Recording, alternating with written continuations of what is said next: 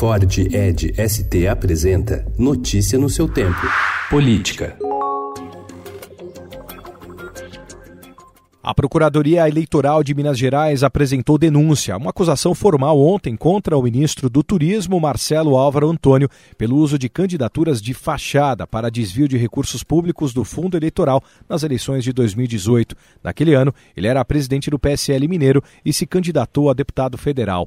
O porta-voz da Presidência da República, Otávio de Rego Barros, afirmou que o presidente Jair Bolsonaro vai manter o ministro no cargo e aguardará o desenrolar do processo.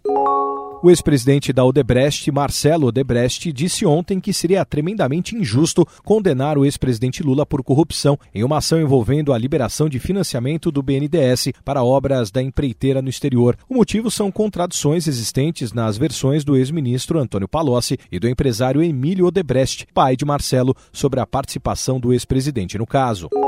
Após perder relevância nas eleições do ano passado, o MDB faz agora um movimento de bastidor para se reerguer em dobradinha com o presidente da Câmara, Rodrigo Maia, na tentativa de construir uma estratégia conjunta para as principais disputas municipais de 2020 e uma candidatura única à sucessão do presidente Jair Bolsonaro em 2022. A articulação é conduzida pelo deputado Baleia Rossi, de São Paulo, que assumirá a presidência do MDB na Convenção Nacional do Partido, a ser realizada amanhã em Brasília. Notícia no seu tempo. É um oferecimento oferecimento de Ford Edge ST, o SUV que coloca performance na sua rotina até na hora de você se informar.